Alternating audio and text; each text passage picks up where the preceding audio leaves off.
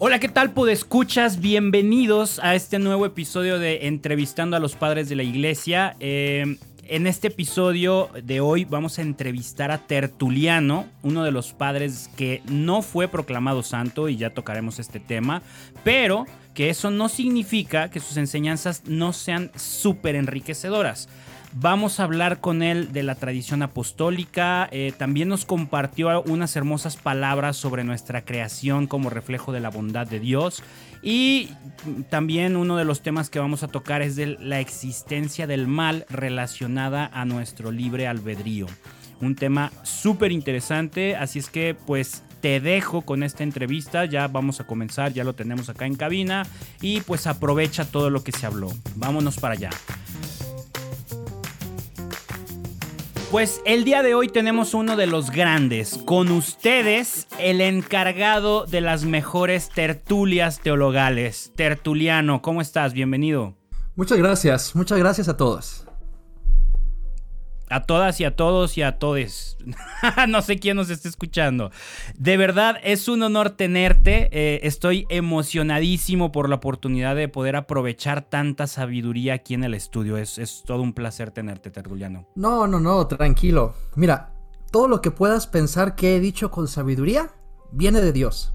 Si hubiera escrito las cosas que se me ocurrían a mí sin la inspiración del Espíritu Santo, ni te cuento. Es más, por algo soy tertuliano y no san tertuliano, ¿eh? bueno, bueno, ya, ya tomaremos ese tema más adelante, pero de que supiste dejarte inspirar, no hay la menor duda. Y pues ya quisiera yo escribir al menos un, con, la cuarta parte de la sabiduría que te concedió a ti Dios, ¿eh? O sea, de verdad. Mira, mira, no, mira. no dudo que lo puedas conseguir. En realidad solo es cuestión de mantenerse firme en la oración, en la reflexión pedírselo al Señor todos los días y por supuesto que lo puedes lograr. Pues así lo haremos, así lo haremos, que hay mucho que escribir, mucho que compartir. Y bueno, vamos comenzando con la entrevista, ¿te parece? Eh, ya hablamos un poquito de todo este cotorreo de la sabiduría y que gracias a ella escribiste un montón de cosas sobre teología, pero queremos saber cómo era tu vida antes de conocer a Dios. Platícanos de tus orígenes, dónde y cuándo naciste, qué te gustaba hacer, eras estudioso o eras más bien desmadroso, por dónde ibas. Ok, ok, bueno, llegaremos a ese tema. Pero mira, voy a empezar por el principio. Yo nací en el año 160, en la ciudad de Cartago, en África. Y la verdad, tengo que decirlo, aunque no lo creas, era muy estudioso. Me gustaba mucho leer, ¿sabes? Obras paganas, obras filosóficas, pero también obras cristianas, aunque todavía yo no lo era leía Ireneo, leía San Justino, ese tipo de cosas me encantaban. Ok, ok, entonces no eras de esos que solo leían de un tema así que te latía ese y listo, ¿no? Sino que, que te metías a, a, conocer opiniones, ideas distintas y no rechazabas las cosas que no congeniaban con lo tuyo, ¿no? Exactamente. De hecho, me encantaba conocer ideas variadas. Y bueno, gracias a eso, pues creo que al final pude encontrarme con la verdad de la que hablaban personajes como ellos y pues con el tiempo conocer y convertirme a la fe cristiana. Qué bien, eso está súper bonito. Porque luego muchas veces le tenemos miedo, ¿no? A conocer ideas distintas y eso, en vez de enriquecernos, el privarnos de, conocer esas ideas, pues muchas veces nos limita y, no tenemos esa fortaleza en nuestras propias ideas, ¿no? Qué bueno que tú te diste la oportunidad, porque si no, capaz que, que no encontramos la manera de que te vuelvas cristiano y nos dejes toda esta riqueza que dejaste. Y hablando de esto, de tu conversión, ¿a qué edad te convertiste? Híjole, bueno, la verdad es que sucedió un poco tarde, yo creo que hasta un poco viejo. Me convertí a los 35 años. Bueno, viejo, viejo, así, lo que se dice viejo, pues tampoco, ¿eh? Yo tengo 35 y no es que me sienta al borde de la jubilación. Ok, ok, bueno, bueno, sí entiendo. Me refiero a que obviamente, pues uno se arrepiente de no haber encontrado a Dios más temprano. Aunque como dicen, más vale tarde que nunca, ¿no? Eso sí. Oye, ¿y desde que te convertiste, sentiste el impulso de comenzar a escribir sobre, lo que, ah, sobre todas estas cosas que aprendías? ¿O más bien tuviste como, como un tiempo de reflexión, análisis, todo este rollo de lo aprendo, lo absorbo, lo hago mío, y luego ya con los años comenzar a escribir algunas cosas? ¿Cómo fue ese proceso?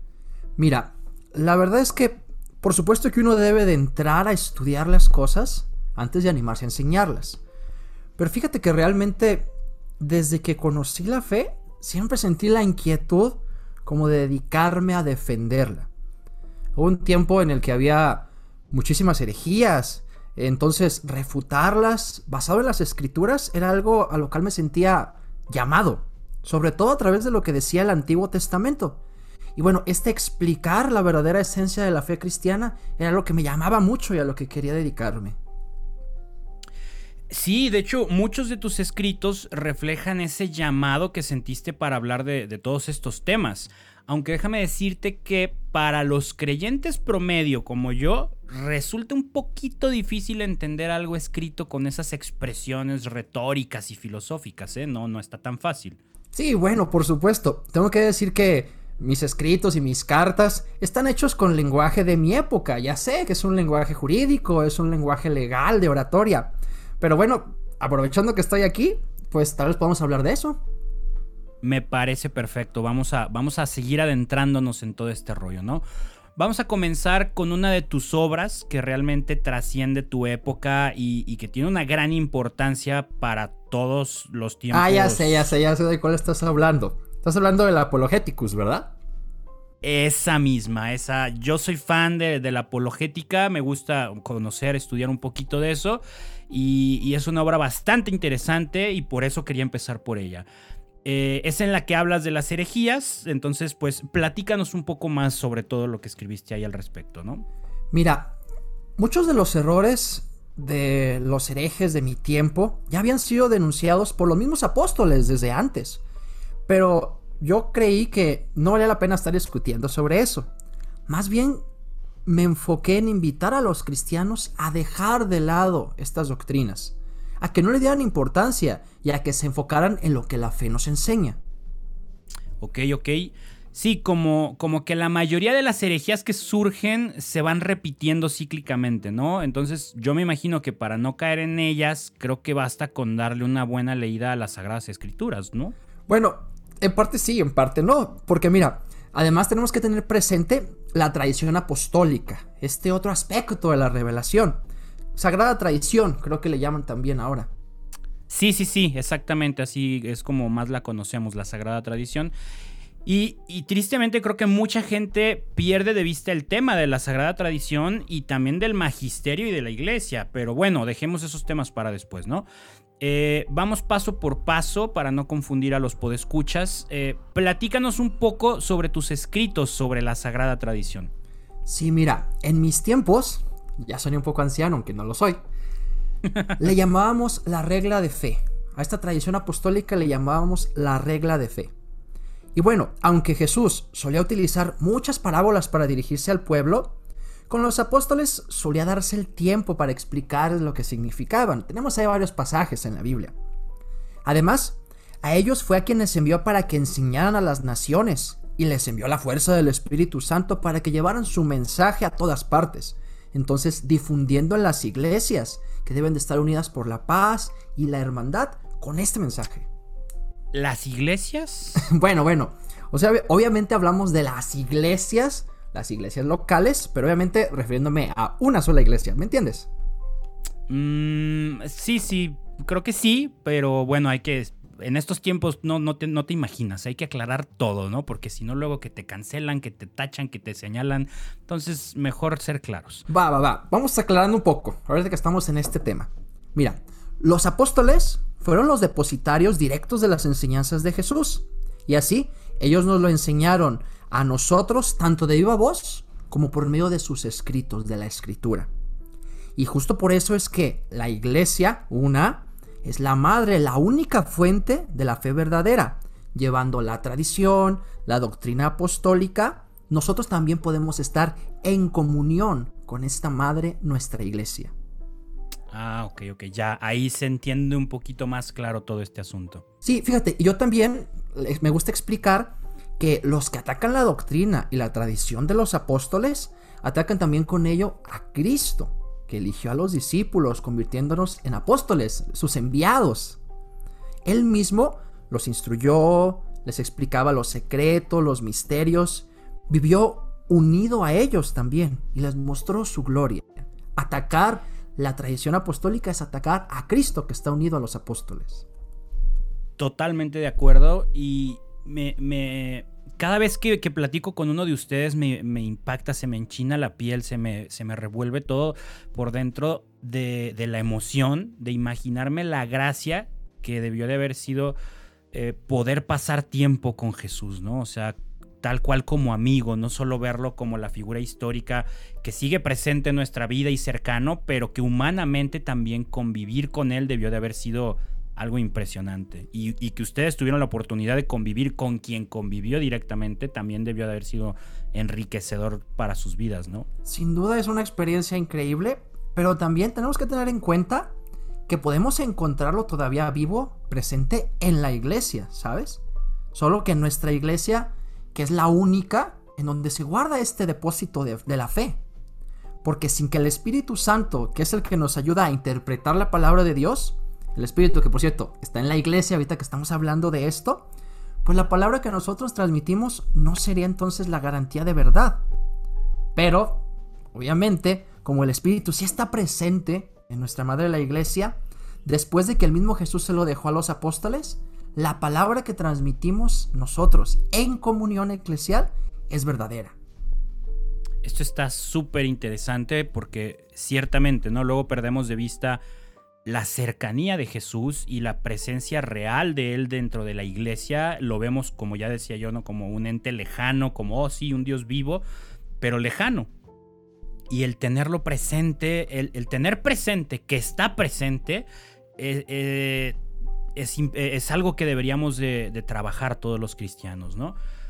Oye, y siguiendo por esta línea, me gustaría profundizar un poco más en el tema de las iglesias, porque creo que eso todavía puede, que, puede generar un poquito de confusión para algunas personas. Bueno, bueno, supongo que te refieres a lo de muchas iglesias, pero una sola iglesia, ¿verdad? Exactamente. Ok, bueno, vamos, vamos. A ver, Cristo envió a sus apóstoles ya lo hemos dicho. Ellos fundaron iglesias en distintas ciudades, en distintas comunidades. Hoy tenemos las parroquias, ¿no? De ellas, que están en comunión con una única iglesia, se ha tomado la tradición de la fe y la semilla de la doctrina, de tal manera que ellas son también apostólicas en el sentido de que las iglesias locales son fundadas o fueron fundadas por los apóstoles. Ok, ok, entonces muchas iglesias, o sea, comunidades eclesiales, pero una sola iglesia fundada por Cristo. Creo que, que, ahora sí ya queda un poco claro el asunto, ya no hay como mucho margen de error, ¿no? Sí, sí, no, o sea, hay que prestar mucha atención a esto porque si no te puedes confundir fácil. Eh, a lo mejor por eso mis escritos son un poco enredosos, la verdad. Debe de ser eso, debe de ser eso. Oye, y también porque los temas están conectados unos con otros, ¿no? Como la tradición apostólica con las herejías que comentabas en un principio. Sí, sí, todo está relacionado. Mira, por ejemplo, el tema de las herejías es sencillo, de alguna manera. ¿Por qué? La herejía aparece por la novedad, ¿sabes? La novedad y la introducción de interpretaciones nuevas que no pertenecen a la tradición de la iglesia. Por eso es importante tener bien claro que la verdad está en la tradición. Ahí encontramos las respuestas, man. Uf, empezaría a buscar, pero de ya, ¿eh? O sea, es, es un tema del que tengo muchas dudas y, a veces San Google no tiene las respuestas, fíjate. ¿eh? ¿quién es San Google? No había escuchado de él. Eh, ah, no, no, no, no, no, es nada, no te preocupes, es, es un asunto de, de, internet acá del siglo XXI. Ah, ya, el internet de tu tiempo, ya entiendo. no tienes idea de cuánta ayuda eh, nos, ofrece para esto de conocer la fe. ¿eh? De verdad es una herramienta genialísima. Sí, me imagino, me imagino. Pero sabes, como que no termina de convencerme. A veces como que enajena mucho a las personas y los priva de algunas cosas muy buenas, ¿sabes? Antes era muy común en mis tiempos andar por la calle o los caminos en los bosques. Pues a cada rato podías encontrar en la creación incluso a Dios. Y ahora pues parece que se la pasa en internet todo el día y cuando quieren ver un bello paisaje pues pueden buscar fotos en este San Google del que hablas. Pero bueno, ¿quién quiere fotos, sabes? Si tiene cerca el cielo, los árboles. De hecho, escribió una obra sobre eso también. ¿En serio? ¿Tienes una obra del internet? Órale, realmente te diste la tarea de escribir todo, ¿eh? Oye, no, bueno, ojalá me hubiera dado tiempo de escribir una obra sobre el internet. No, tengo una obra sobre la creación, mano. Y en ella hablo de cómo la bondad eterna del creador se manifiesta en la creación. Ah, ok, ok, sí, eso suena como con más sentido, ¿no? la que hablaras de la creación y no del internet. Oye, y pues sí, tienes razón, hoy en día estamos tan enfrascados en el celular, en la laptop, en el internet, en la tablet, que no me malentiendan, pues escuchas. Eh, si no tuviéramos todo esto, pues no podrían escuchar el podcast ni, nosotros hacerlo. Pero es importante darle su tiempo y su lugar a Dios y, y, buscarlo de forma más íntima y más personal, no solo en el mundo digital, ¿no? Exactamente, ¿sabes? Y la gente como que se olvida de que también podemos encontrar a Dios en su creación. Mira, la primera manera en la que podemos decir que los hombres conocemos a Dios es por sus obras. Y justamente Dios creó al hombre para poder ser conocido por él. Ese es el deseo que resultó de su infinita bondad.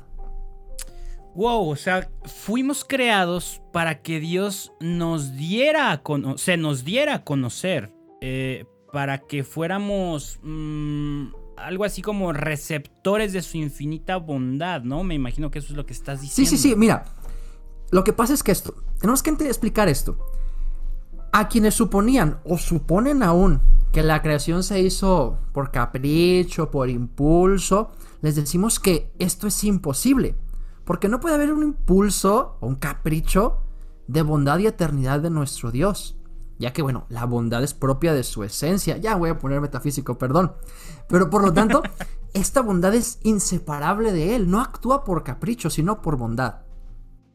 Claro, o sea, Él es la plenitud de la bondad y como decía Jesús, pues solo Él es bueno en la totalidad de la palabra. Sí, sí, sí. Pero mira, también hay que explicar algo aquí. El mundo, creado por Dios bueno, también está compuesto de cosas buenas. Claro, como los colores de la tarde. Ok, a ver, mira, el favorito de muchos, fíjate, fíjate. La cuestión es que todas estas cosas buenas nos demuestran cuán grande es el bien. Con eso estoy hablando del de Dios el bien mismo. Y justamente nosotros podemos gozar de tales bienes debido a la dignidad de ser imagen y semejanza del mismo Dios. Ok, ok, sí, me, suena, me suena. esta bondad de Dios es la que nos otorga su imagen, haciéndonos cariñosamente de sus propias manos, haciendo del barro un hombre de carne.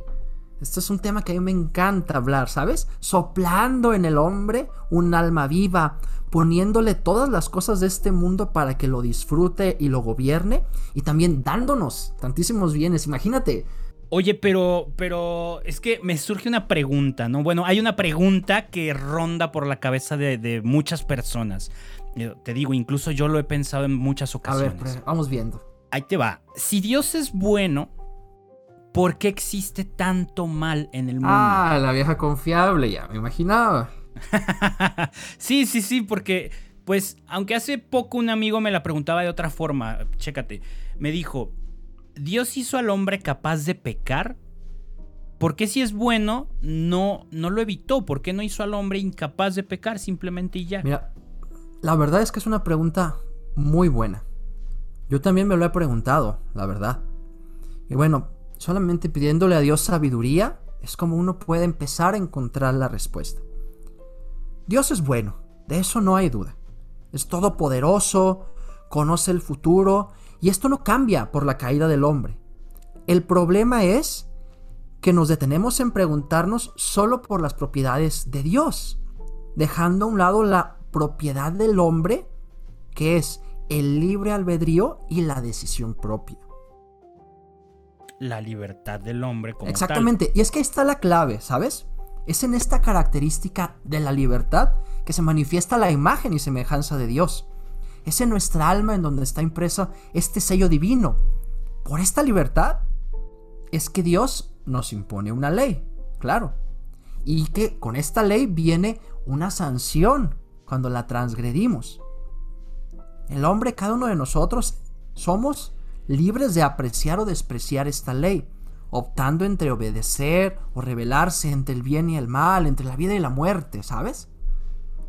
Mm, pero entendiendo esto, también uno se puede preguntar si esta libertad le permite decidir la ruina. ¿Por qué lo permitió? Mira, mano, es que Dios es bueno y a la vez también es racional. Y entonces para Él encuentra o es conveniente ser conocido como un ser digno de conocerle. Pero esto solamente es capaz, o el hombre solamente es capaz de esto, por medio de la libertad, que libremente lo pueda conocer. ¿Cómo, cómo funciona eso? Explícame. Mira, ya sé que ya me estoy poniendo un poco más profundo, pero mira, Dios es bueno en su naturaleza. Y el hombre creado es bueno no por naturaleza, sino por consecuencia de haber sido creado por alguien bueno. Así que, estando libre la criatura del creador, debía de alcanzar por sus propios méritos y en libertad lo que iba a obtener. Es decir, teníamos, debíamos de haber elegido libremente el bien y libremente despreciar el mal. Porque si hubiéramos sido buenos o malos por necesidad, pues entonces no habría recompensa, estaríamos determinados, ¿sabes? Ok, ok, a ver, déjame tratar de procesarlo un Yo sé que está muy profundo, yo sé que por eso es un trabalenguas. Es más, a los que nos están escuchando, yo creo que regresenle ahí unos 30 segundos para atrás para que lo puedan volver a escuchar, ¿no? Sí, sí, basta. O pónganlo en, lento, ¿no? Ahí en reproducción a la mitad. Vamos viendo, entonces, podríamos decir que es necesaria esta libertad para conocer a Dios, si no, no, no podríamos como, como toparnos con Él porque no habría una, un ejercicio de decidir buscarlo. Esa es la clave. Ok, y ¿sabes qué? Voy a dejarle así para no confundir más a los podescuchas. Creo que quedó. Ok, ok, sí, los podescuchas, por supuesto. Sí, sí, por, e, por ellos. Voy a dejarlo por ellos, no por mí, no creas. Yo, para mí quedó claro. Ok. Además, además, hay que dejarlos descansar un poco de estos temas tan pesados, ¿ya? O sea, eh, vamos empezando la semana, ya, ya está como que es demasiado, ¿no? Para ellos. Vamos, eh, tampoco te quiero quitar mucho tu tiempo, tertuliano. Yo sé que donde estás el tiempo no afecta tanto, pero acá sí. Entonces, ya para ir cerrando la entrevista, me gustaría terminar con, con dos cosas. Primero, que nos compartas alguna anécdota que, te acuerdes, algo que digas esto vale la pena compartir, comentarlo, echar cotorreo sobre eso. Eh, no sé si se te ocurra algo, si traigas algo anécdota, a ver, a ver. Ah, ya sé, ya sé, ya, ya, ya, ya me acuerdo, ya sé de algo. Venga, pues, venga, échala. A lo mejor acerca de mi conversión, lo que hablábamos hace un momento. Pues mira, antes de que yo fuera cristiano, la verdad es que vivía una vida un poco, pues, alocada. ¿Qué tan, qué, tan alocada? ¿Alocada tipo no iba a misa los domingos? ¿O alocada tipo, híjole, no sé cuántos hijos tengo por ahí perdidos en distintas ciudades? Vamos a dejarlo en que era una vida alocada, ¿ok? Para no entrar en detalles. Ok. Mira, antes de mi conversión, yo vivía en Roma. Ya te podrás imaginar, pues a un joven no creyente, en medio del ambiente de la ciudad de Roma, de esos tiempos. Pues bueno, la verdad es que en esos días yo recuerdo que me tocó ir al Coliseo y ahí veía los martirios de los cristianos en la arena. ¿Sabes? E, estas prácticas que solían suceder de las fieras, de las crucifixiones, de lo que sucedía en el Coliseo y en el circo. Y la verdad es que eso realmente me impactó mucho la primera vez que fui. Y me hizo cuestionarme muchas cosas. Y bueno, parece chiste, pero en realidad es anécdota que la verdad le agradezco a Dios que me haya permitido ver eso. Sin duda alguna influyó mucho en mi proceso de conversión. Vaya formitas que se encuentra Dios de, llamar tu atención, ¿eh? Así como que dice, a ver, ¿cómo le hago? ¿Cómo le hago? Si ya me leyó a, gente sabia y todavía no le convenzo, pues vamos viendo a ver si por Sí, sí, sí, bueno, mira, a veces yo también pienso que pudiera haber elegido algo más sutil. Pero probablemente no le hubiera hecho caso, ¿sabes? Si hubiera usado un método menos impactante. Sí, estoy totalmente de acuerdo. Él, sabe cómo hablarnos a cada uno de nosotros para hacerle caso. Y bueno, pues ya para despedirnos, eh, no quisiera que nos fuéramos sin, sin hacerte una pregunta quizá un tanto incómoda. Ok, preguntas incómodas, adelante, con confianza. es acerca de tu no canonización. Eh, los padres de la iglesia que, no alcanzaron la canonización son muy pocos. y pues nos gustaría saber cuál fue la razón en tu caso, qué, sucedió, se perdieron los papeles, le caíste mal a la secretaria, o sea, ¿qué, qué, pasó ahí? Ah, vamos a estar con temas incómodos. Bueno, mira, sin duda debió de haber habido varias circunstancias. Pero yo creo que la más clara fue, ya al final de mi vida, el asunto del montanismo, ¿sabes? Ok, ¿nos puedes explicar un poquito de qué se trataba esto del montanismo? ¿Ibas a, o sea, no tenían la N en esa época y te gustaba ir a la montana? ¿O, qué, qué hacías? O, no le gustó? O sea, ¿por qué eso estuvo mal? Ok, ok, mira. Hemos hablado al principio de varias corrientes que innovaban, las herejías, ¿sabes? Montano, precisamente de el nombre, fue el propagador de una de estas ideas, ¿sabes? Que se enfocaba mucho en la venida pronta de nuestro Señor Jesucristo. De hecho, todos nuestros primeros siglos, pues siempre pensábamos mucho eso, ¿sabes? Que Cristo ya estaba próximo por venir, que la Jerusalén celeste iba a descender y que iba a llegar, pues, este reino, este reino milenario profetizado en el Apocalipsis, ¿sabes? Ah, o sea, traían presentes puro temita irrelevante, ¿no? Pura cosa sin, sin importancia. Sí, no, cosas así que, no, que no valen la pena. No, obviamente, pues temas muy importantes, este de la escatología. Y precisamente por eso, por la próxima venida del Señor que ya sentíamos tan inminente, pues nos fuimos por la línea de una moral muy radical, mano, ¿sabes?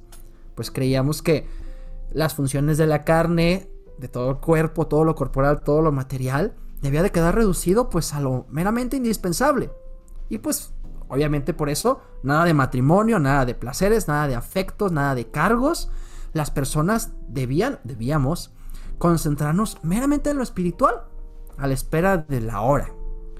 Además, pues Montano predicaba, por ejemplo, que ningún pecado podía ser perdonado después del bautismo, ¿sabes? Yo creo que ese fue uno de sus más grandes errores doctrinales. Sí, sí está, está cañón, o sea, esa es una, es una idea como muy contradictoria con las enseñanzas del cristianismo, por ejemplo. Sí, bueno, y pues obviamente yo me encontré con esas ideas en un momento que quiero pensar yo que fue de debilidad y pues la verdad es que me dejaron convencer. Lamentablemente, la muerte me encontró en ese camino y no pude corregirlo antes, así es que bueno, pues ya de lo siguiente ahí mejor los dejo con la duda. ok, ok. Oye, y de toda esta experiencia, me gustaría saber si, si con los siglos de reflexión eh, hay algún aprendizaje que quisieras compartirnos eh, o alguna advertencia para, para todos los que seguimos en este camino buscando la santidad. Mira, yo creo, y por experiencia, que no podemos evitar que las mentes curiosas exploren y busquen pero sí me gustaría invitarlos a que independientemente de dónde busquen o dónde estén en esta búsqueda de la verdad, pues no pierdan de vista que nadie sabe ni el día ni la hora que seremos llamados a la presencia de Dios. Por lo mismo no hay, no hay que dar por hecho que viviremos muchos años. Tratemos de prepararnos para la muerte en cada uno de nuestros días. Así cuando llegue el momento podemos encontrarnos tranquilos de las decisiones que hayamos tomado. Me gusta, me gusta mucho tu consejo. Eh, te lo agradezco mucho, Tertuliano. Y, pues también te agradezco muchísimo que hayas venido. Ha sido todo un placer platicar contigo, conocer tu historia, conocer un poco de tus ideas aquí en el El gusto ha sido mío, Manu. La verdad es que me la pasé muy bien y esperamos que después se pueda repetir.